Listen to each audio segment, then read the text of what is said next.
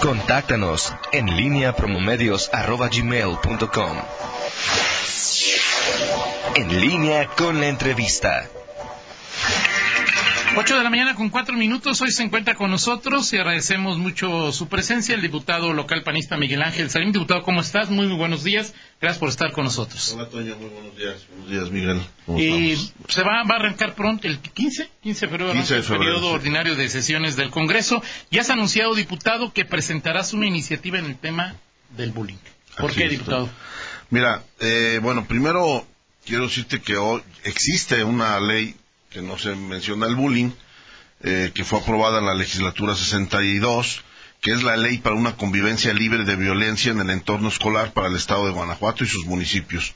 Esta ley, esta iniciativa, pues ya desde ese momento que se veía fuerte el tema del bullying, se pretendió hacer algo para tratar de contener o para tratar de, de tener alguna responsabilidad o contener y realmente no se cubrieron las expectativas porque no especifica la figura del acoso escolar con perspectiva de género, o sea, no dice exactamente cómo debe ser, no se define en una palabra cuál es el acoso escolar, que es el bullying, y no se contempla alguna sanción. Y esto es lo más importante.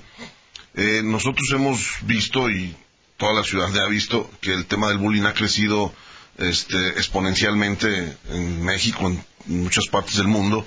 Eh, acabamos de ver desgraciadamente una tragedia en Torreón, aunque no lo han dicho, el tema de este joven que, que mató a la maestra, pero el antecedente de este tema, digo, yo tengo muchos conocidos allá en Torreón, es un tema de bullying. O sea, el muchacho era, era, tenía un tema de bullying desde hace mucho tiempo y creo que ya lo había manifestado también a la maestra. Yo, este, en campaña me reportaron mucho este asunto. Me topé con un joven de primaria, donde con el tema del bullying le quebraron una pierna. Al día de hoy todavía el muchacho no ha quedado bien, después de dos años. Y simple y llanamente no pasa nada, Toño. Y eso es lo más grave, ¿no? Eh, es como... ¿Esa ley no se aplica? no tiene sanciones. Eh, eh, la ley únicamente contempla, este, bueno, vamos a portarnos todos bien, este, temas de capacitación, temas de desarrollo social en su entorno. Eh, vamos a decirle a, los muchachos que vayan a una a un curso de social, etcétera, etcétera. Pero no hay ninguna sanción, no hay ninguna responsabilidad. Entonces yo creo que las leyes en este sentido, pues eh, de buena voluntad, realmente no tienen ninguna eh, ninguna consecuencia. ¿Y cuál será tu propuesta, diputado? como tú sabes, Toño, si yo te les preguntara, digo, ahora que estoy en el Distrito 21 como diputado local, lo he vivido en nuestros recorridos y tú sabes este los colonos, o sea, las personas que viven en cierto sector, inclusive no nada más una colonia, te dicen perfectamente, te dicen, mire, en esa casa eh, beben, este, venden droga, este, esos muchachos son los que asaltan, eh, la señora este o el señor estos son los que hacen. Ellos saben, Toño, digo, es, ¿sí o no? Sí, claro, sí, no hay duda. Entonces, en el tema del bullying, el maestro, la directora, los alumnos, el entorno interno de la escuela, interno de la escuela, eh, eh, inclusive en la periferia de la escuela, yo te garantizo que todo el mundo sabe quiénes son los, eh, los acosadores, quiénes son los que son acosados, eh, la directora debe tener el reporte, el maestro debe tener el reporte, seguramente hacen alguna llamada de atención, seguramente hacen algún reporte entre ellos mismos, pero no tiene eh, el maestro ni la directora ni los jóvenes en este momento responsabilidad. ¿Cuál es mi iniciativa? Que sí tengan responsabilidad, por supuesto. Deben tener los maestros, los directores y evidentemente número uno pues los alumnos que son ¿cómo? sí ¿Qué, Exactamente. ¿Qué responsabilidad y qué sanción por no cumplir con sus responsabilidades? Ok, para allá voy, porque este, evidentemente los que nos estén escuchando van a decir, bueno, y, entonces ahora este, van a castigar al maestro, o van a meter a la cárcel al maestro, o van a meter a la cárcel al director o al joven. No. Yo te decía, hoy un maestro, pues ya por sí quieren que sea capataz, psicólogo, maestro, papá sustituto, mamá peluquero, o sea. Y aparte, este, aparte ahora, la ley de... Así es. No, eh, para esto eh, lo que estoy pretendiendo, no podemos perder de vista que esta es una iniciativa. Lo que hemos detectado, tú sabes que en Guanajuato ya se han manifestado algunos este eh, suicidios inclusive y tema de bullying hoy en las secundarias Toño es impresionante en las en las eh, eh, escuelas de gobierno que yo he visitado. O sea el bullying está tremendo. Entonces qué estoy pretendiendo con esto hacer unos foros de consulta que es una iniciativa donde se contemple los padres de familia los directores, los maestros, evidentemente alguna representación de sociedades de alumnos, representantes de alumnos de preescolar, de primaria, de secundaria, de, este, de tercer nivel, donde todos nos ayuden a decir, bueno, ¿cómo podemos combatir esto? Pero evidentemente por medio de sanciones, Toño, porque de buena voluntad no va a funcionar. ¿Qué puede ser una primera sanción? Donde se se comprueba un tema de bullying, por ejemplo, en una escuela, que está comprobado un tema de bullying, y que eh, los maestros o los directores no hayan hecho absolutamente nada, o sea, una negligencia por parte de los maestros y los directores. ¿Qué es lo primero que tienen que hacer? Un reporte a los padres de familia, un reporte directamente recibido en mano y firmado por el alumno, y que los maestros hagan saber pues a través de la Secretaría de Educación que en este que en ese entorno existe un tema de bullying y que en ese entorno van a requerir ayuda, van a requerir algún tema que vayan este, expertos en el tema del bullying a dar pláticas en los salones, no en las casas, en los salones de clases. Entonces, donde existe este entorno y el maestro está viendo que existe el entorno y no hizo nada, o sea, es preventivo la ley esta es más preventiva que en el tema de sanción, donde se hicieron todos estos eh, eh, caminos antes de que ocurriera una desgracia, porque mira, aquí el tema más fácil es, vamos a esperar a que pase lo que pasó en Torreón, insisto, y ahora todo el mundo está asustado y ahora todo el mundo dice, bueno, pues vamos a hacer la operación mochila y vamos a revisar las mochilas de los jóvenes y vamos a ver qué está pasando eh, digo, pongo en el caso de Airbnb, como tuviste la desgracia esta, entonces, ¿por qué esperar a que pase algo así? Bueno, está pasando, Toño, pero no ha pasado una desgracia mayor. Entonces, el tema de una ley, más que todo de, que no sea sancionadora, puede ser una ley preventiva. Y yo creo que por ese camino, en este momento, en el estado de Guanajuato no lo tenemos. Define, ¿Cómo definirías bullying, diputado? O sea, es decir, eh, todos pasamos por la primaria, eh, algunos de mejor manera y otros de peor manera. O sea, si alguien le dice a alguien eh, negro, flaco, gordo, cuatro ojos, si le pega, o sea, es decir, ¿qué es bullying? Y a partir de qué momento en tu propuesta el maestro tendría responsabilidad, ¿sí? Porque también seguramente lo que te han platicado, diputado, es que hoy con redes sociales esta conducta violenta no se manifiesta únicamente en la escuela, se manifiesta en redes sociales, aunque estés o no estés en la escuela. es decir, para, para comenzar en, en, lo que tú vas a proponer, diputados, ¿qué es bullying? A ver, eh, contesto lo, lo, último que comentaste referente a las redes y cuál es el, como quien dice, cuál es la calificación de bullying, ¿no? o sea, ¿es bullying chiquito, poquito, grande, ¿no? Eh, lo que sí estoy consciente es que algo tenemos que hacer, Toño. A lo mejor en las redes pues es imposible que podamos, sale de la esfera de todos, o sea, inclusive en la parte política, en la parte del bullying, en todas estas partes. Pero en la parte física, vista este, de, frente, pues en esa parte no podemos ser, no podemos taparnos los ojos, ¿no?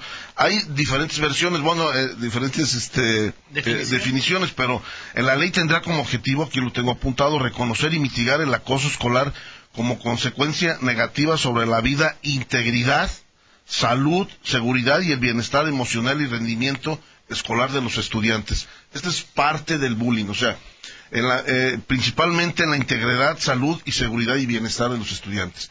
Yo creo que eh, eso nos va a ayudar las mesas, porque en este tema seguramente hay mucha gente más especializada que un servidor, pero la demanda ciudadana, que tú lo sabes que es, recogemos esto los diputados, las quejas de los padres de familia, pues dicen, voltean, pudieron voltear a ver el Congreso y decir, bueno, oigan, vamos a hacer algo, vamos a hacer, a trabajar algo por este tema. Nadie está haciendo nada. Entonces, ese es el primer paso que queremos dar, Toño. Ahora, vamos a una pausa, y lo platicaba hace unas semanas con Miguel, es ¿por qué la responsabilidad, entiendo lo que comentas, diputados, pero ¿por qué no a los papás? ¿Por qué a los maestros? Por favor, después de, de una pausa. Claro, Toño. Regresamos, son 8 de la mañana con 16 minutos. Seguimos en esta charla con el diputado Miguel Ángel Salín, diputado local panista, quien eh, desde hace algunas semanas anunció que en cuanto inicie el actual el siguiente periodo ordinario de sesiones presentará una ley, una iniciativa de ley para buscar que se castigue el bullying en las escuelas. Te preguntaba, diputados de la pausa, ¿por qué sancionar responsabilizar a los maestros, a los directores y no a los papás. Bueno, nada más una pequeña eh, eh, no es, es modificar o presentar una en el caso que se tenga que modificar. Ya existe una, como yo comentaba, la ley para una convivencia libre de violencia en el entorno escolar. Entonces, es este, adecuar o modificar o, hacer una nueva iniciativa y luego ya una ley. Eh, e, este es el primer tema. Y lo que tú me comentabas, bueno, ¿qué responsabilidad tiene quién? O sea, ¿qué tanta responsabilidad? Yo creo que evidentemente el, último responsable, y con todo respeto lo digo, pues claro que son los maestros y los directores. Ellos este, eh, pues tienen esa responsabilidad de, educar, no de, educar en el tema escolar, de instruir, ¿no? Eh, la responsabilidad número uno, número uno, bueno, pues son de los alumnos, Toño, porque tampoco luego, ahora, ahora los papás, pues no, digo también, pero el entorno familiar evidentemente es un generador totalmente de, este tipo de situaciones, de este tipo de faltas. ¿Qué responsabilidad, como yo lo comentaba anteriormente? Bueno, mandar un comunicado, citar a los padres de familia, hablar con los padres de familia. Evidentemente se va a empezar a ver que a lo mejor hay este, problemas internos en la familia, familias este, separadas, y entonces ahí se tendrá que hacer una labor social pero entrar ya en el entorno de a de veras, Toño, no únicamente decir, bueno, este, eh, pues sí está pasando el bullying, pero no podemos hacer nada porque sale fuera de nuestra esfera y, y lo estoy viendo, pero no hay sanciones. Yo creo que esa es, esa es la idea este, primordial, Toño. Ahora, cuando eh, eh, diseñas esta iniciativa diputada, ¿las sanciones de qué serían, diputado? ¿Cómo serían? No, no sé decirte en este momento, sí, sí, tengo alguna idea, pero por ejemplo, si se está comprobado, si se hicieron todos los mecanismos y todos los pasos que yo estoy comentando a través de, una serie de comprobaciones, de levantar un reporte, etcétera, etcétera, pues probablemente una sanción eh, en el caso de los alumnos, evidentemente, pues es la expulsión de la, de la, de la escuela y eh, evidentemente, pues a lo mejor proporcionar una capacitación al joven porque tampoco puede quedar etiquetado. Sí, claro. Este, eh, con un psicólogo. ayudarlo, ¿no? Ayudar el tema. Así es. digo, seguramente trae antecedentes, pero también la afectación que tienen a los que les hacen el bullying, porque normalmente Toño, los que más afectados son a los, los agredidos, no, las víctimas, no los agresores, exactamente. Entonces a veces también este, descuidamos esa parte. Y bueno, evidentemente, pues en tema de sanciones ya lo estaremos trabajando en las mesas de trabajo con todas estas partes, como yo te digo. A lo mejor no existe una sanción severa en estas mesas de trabajo, o a lo mejor, a lo mejor sale que la sanción máxima para un maestro pues es la cancelación de una plaza, seguramente, ¿no? a, la, a, lo mejor la sanción máxima para un director, pues no haber puesto atención y la cancelación. Pero insisto, el tema número uno y el responsable número uno, evidentemente, pues es el alumno, ¿no? Ahora, en, este, eh, en esta composición de tu iniciativa, diputado, eh, eh, ¿podría llevarse a sanciones a escuelas privadas? Sí, por ¿A maestros de escuelas privadas? Por supuesto. O sea, esto es para todos los que están dentro del sistema de educación público y privado. O sea, no no puede ser, imagínate una ley... Este, que no sea general ni universal. Sí, claro, claro. No, esto sería general. Ahora, eh, ¿cuándo presentas la iniciativa y para ti entiendo lo importante son las mesas de trabajo para, para, para recoger puntos de vista, opiniones, eh, eh, temas de solución para este problema? Mira, primero quiero decir que no, no, o sea, no urge, pero, o sea, si hay prisa, pero no urge, o no urge, pero si hay prisa. Que, eh, así lo hice yo con el tema del Airbnb, así lo estamos haciendo con la iniciativa del 911. Eh, todas estas son iniciativas, eh, ya agotamos varias mesas de trabajo. yo trataré de ver si es posible en el siguiente en este periodo legislativo que inicia, si no el siguiente, porque luego empieza la carrera contra el tiempo en, que, me comentan o me dicen algunas personas o los propios medios, oye, ¿y cuándo está la ley? ¿Y cuándo está la ley? las leyes yo creo que son más perfeccionistas mientras más participa la gente a que subirla de un día para otro. Yo he visto leyes, con todo respeto lo digo, leyes al vapor, que a lo mejor no se hicieron adecuadamente y entonces eh, probablemente en este periodo legislativo, Toño, si no, seguramente será en el siguiente periodo legislativo, pero de que algo vamos a hacer en esta legislatura, no tengas la menor duda, Toño. Perfecto. Si alguien te quiere comentar, si, alguien te quiere comentar acerca de una propuesta, ¿dónde puede encontrar, diputado? Seguramente habrá maestros, docentes, psicólogos, analistas de todo este, de este tema, ¿no? Sí, qué bueno que lo comentas. Bueno, en todas, mi, en todas las redes sociales de Twitter, Facebook, es arroba Miguel Ángel Salim, eh, eh, GTO. Ok, ahí te pueden dejar una, alguna propuesta. Ahí nos, exactamente. Es arroba Miguel Salín, no es Miguel Ángel, es Miguel Salín GTO. Perfecto. Arroba Miguel Salín GTO. O este, en el teléfono de la oficina de enlace, que es 761-3439. Y recientemente, bueno, hace unos días se aprobó la deuda, eh, autorizar que el, Ejecutivo contratara deuda por más de 5 mil millones eh, de pesos. ¿Qué te pareció esta decisión? ¿La, la, validas, la apoyas y, y si sabes qué va a pasar con el monto de la deuda, diputado? Sí, son 5.350 millones de pesos. El Ejecutivo lo mandó este, en cinco rubros. En infraestructura y equipamiento educativo, 300 millones. En infraestructura social, regional, y esto es para apoyo a municipios, 1.400 millones. Infraestructura carretera, son 2.150 millones eh, fortalecimiento, fortalecimiento de la salud, que tú sabes que es un tema importante, 350 millones, y el fortalecimiento del sistema de seguridad, eh, de seguridad y jurídico, 1.150 millones. Suman 5.350 millones. Evidentemente, el Grupo Parlamentario de Acción Nacional avaló al 100% esta petición. Ya no quiero, este, eh, yo creo que yo felicito al gobernador porque está tomando decisiones y acciones eh, ya para no estar en el tema este, de, tema tan eh, grillado del, de que si la federación da dinero, si no da dinero, ya sabemos perfectamente que dejó de dar, ya van como 20 mil millones, y, para no entrar en dimes y diretes, porque si estamos dando, no estamos dando, finalmente el gobierno evalúa las necesidades urgentes del Estado y solicita este préstamo. Y estos préstamos se caracterizan por eso, Toño, que van directamente a infraestructura, salen etiquetados, estos rubros son rubros generales, todavía no está especificado cómo se deben de hacer, pero el gobernador este, tiene la oportunidad de hacerlo ahorita. Eh, hoy el, gobierno del estado trae una deuda aproximadamente de 4.500 millones.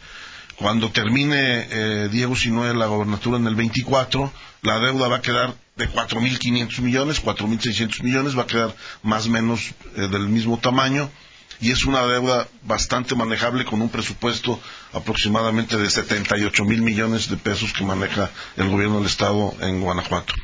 Ahora, eh, eh, ¿por qué en este momento y qué hay que hacer? Yo te digo, Toño, el peor enemigo, y luego, este es un, algo que me gusta mucho decir, de una administración, el peor enemigo es el tiempo. Lo que dejas de hacer hoy o mañana tiene muchas consecuencias para la ciudadanía. O sea, tú como empresario probablemente podrás posponer un proyecto de inversión o probablemente podrás decir, bueno, voy a posponer este, este crecimiento de la fábrica, voy a posponer un viaje, eh, ahorita no voy a cambiar de, vehículo eh, y planeas. Claro. Pero como eh, servidor público, pues no puedes decir, bueno, digo, yo he escuchado a alguien que ya dijo allá en México, a finales de este año tendremos respuesta de salud y de del tema de seguridad, pues, por lo pronto hay que me disculpen los que se van a morir, los que se van a morir este año y los que no se les va a atender, hay que me disculpen, ¿no?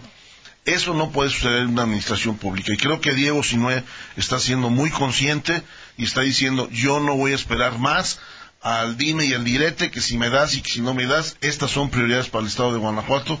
Yo felicito al Ejecutivo que da un paso adelante y dice, vamos a, echarle para adelante con este endeudamiento. Ahora, en ese sentido, diputado, en lo que platicaron seguramente con el personal de finanzas del propio eh, despacho del, del gobernador es, si la tendencia persiste, pues cada vez la federación le dará menos dinero a Guanajuato y a las demás entidades federativas. Supongo que no cada año se va a aprobar una deuda, o sea, es decir, hoy se corrige una situación o se trata de enfrentar una situación generada por la falta de apoyos federales. Si esta se mantiene eh, ¿Han platicado con el Ejecutivo eh, qué, hacer para que eh, el flujo o la liquidez a la que está acostumbrada el Estado se mantenga, diputado? No, yo, el planteamiento hasta el día de hoy, y creo que así se va a mantener, es deuda, es, esta deuda única, no creo que vaya a haber otra deuda.